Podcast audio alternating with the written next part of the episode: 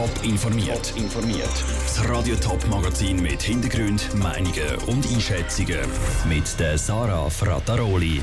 Wie die Stimmung im Zürcher Kreis 3 nach der tödlichen Geiselnahme von heute Morgen ist und warum die Polizei die Wohnung vom Geiselnehmer nicht schon viel früher gestürmt hat, das sind zwei von den Themen im Top informiert. Es ist die blutigste Geiselnahme, die Zürich seit mehr als einem Jahrzehnt erlebt hat. Am frühen Morgen verschanzt sich ein Mann mit zwei Frauen in einer Wohnung im Zürcher Kreis 3. Die Nachbarn hören Streit und alarmieren die Polizei. Die verhandelt stundenlang mit dem Geiselnehmer, aber ohne Erfolg. Kurz vor dem 9 Uhr fallen in der Wohnung Schüsse. Die Polizei findet im Haus drei Tote, den Geiselnehmer und seine Geiseln, zwei Frauen. Nina Lufrey, du bist heute am Dölschi-Weg zu Zürich. Was war dort so los? Gewesen? Also einerseits hat es unheimlich viele Polizisten vor Ort, die Stadtpolizei, die Rechtsmedizin, der forensische Dienst und so weiter. Und dann hat es auch noch eine Schar von Journalisten der gehabt. Ich konnte vor Ort mit ein paar Nachbarn können reden. Die sind heute am frühen Morgen mit einem ziemlichen Schreck aus dem Schlaf gerissen worden, hat mir ein Anwohner erzählt. Am Morgen um 5 Uhr hat es geklopft. Und ich habe gedacht, es sind irgendwelche Jugendliche, die Jungen machen. Aber wahrscheinlich war es dort schon dann etwas gewesen. Und dann am Morgen um 8 Uhr dann die Polizei und hat uns gesagt, wir sollen jetzt die Sturren runterlassen und wir dürfen nicht aus dem Haus, weil dann eine Aktion ist. Kurz vor dem 9 Uhr ist in der Wohnung dann zu einer Schiesserei gekommen. Die Polizei hat das Haus gestürmt. Zuerst war dann lange nicht klar, was genau passiert ist, bis die Polizei am Mittag dann offiziell bestätigt hat, dass bei dieser Schiesserei drei Menschen ums Leben gekommen sind. Der Geiselnehmer und seine beiden Geiseln. Jetzt, wo traurige Gewissheit herrscht, wie ist die Stimmung im Quartier?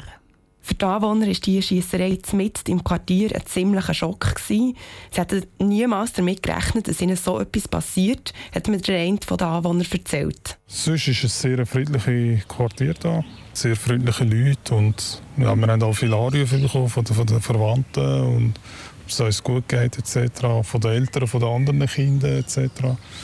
Ja, es ist schon schockierend. Angst haben die Nachbarn aber nicht, haben sie mir gesagt. Das sei jetzt ein tragischer Einzelfall. Dass so etwas aber nochmal passiert, glaubt eigentlich niemand. Danke, Nina Lufrey. Die Polizei die hat, wie gesagt, stundenlang mit dem Geiselnehmer verhandelt und versucht, die Sache friedlich zu lösen.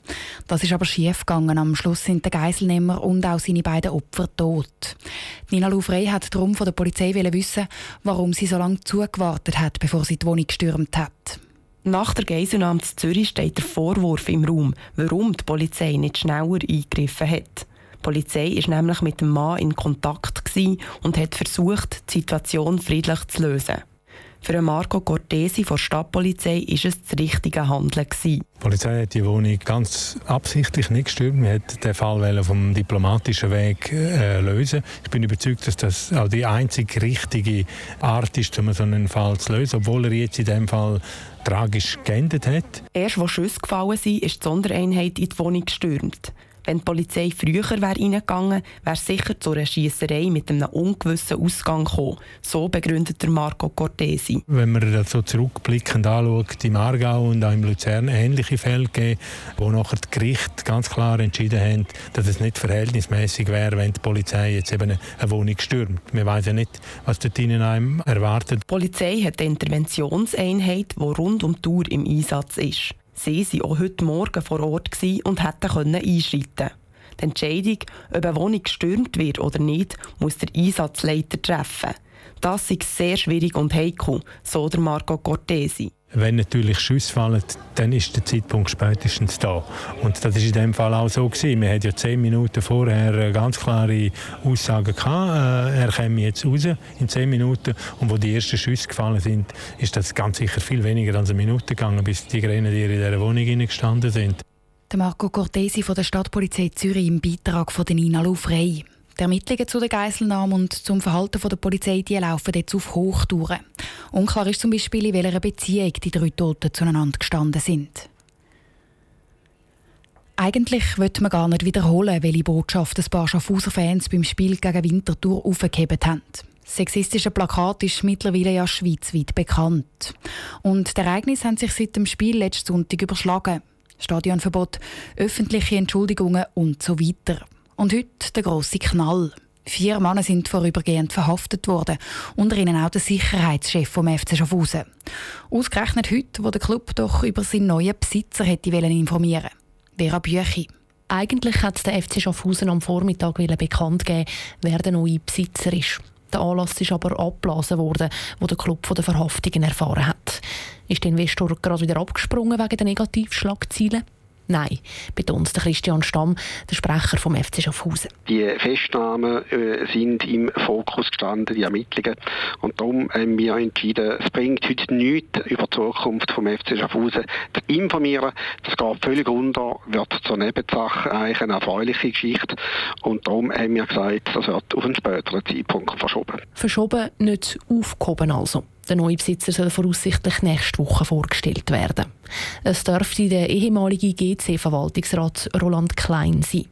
Das hat er gerade letzte Woche einmal bestätigt. Aber eben letzte Woche. Dort war der FC Schaffhausen auch nicht mit drin im Sexismus-Skandal. Der Roland Klein selber war für eine Stellungnahme nicht erreichbar. Gewesen. Der Mediensprecher Christian Stamm glaubt aber nicht, dass der Investor jetzt wieder abspringt. Auf die Zukunft vom FC Schaffhausen, bis auf das allenfalls ein Geldbuß noch vom Verbandskind etc. an der Zukunft sonst hat der Stand jetzt das äh, keinen Einfluss. Stand jetzt. Das heißt auch ganz ausgeschlossen ist es nicht, dass sich doch noch etwas ändert an den neuen Besitzerverhältnis beim FC Schaffhausen. Auf der anderen Seite hat die Liga ja schon grünes Licht gegeben für den Verkauf. Wirklich geklärt ist die Zukunft vom Verein also erst nächste Woche. Der Beitrag von der Vera Büchi. Bis die Untersuchungen von der Polizei wegen dem Sexismusplakat abgeschlossen sind, dürfte es noch deutlich länger gehen. Sie ermittelt konkret wegen Aufruf zu Gewalt.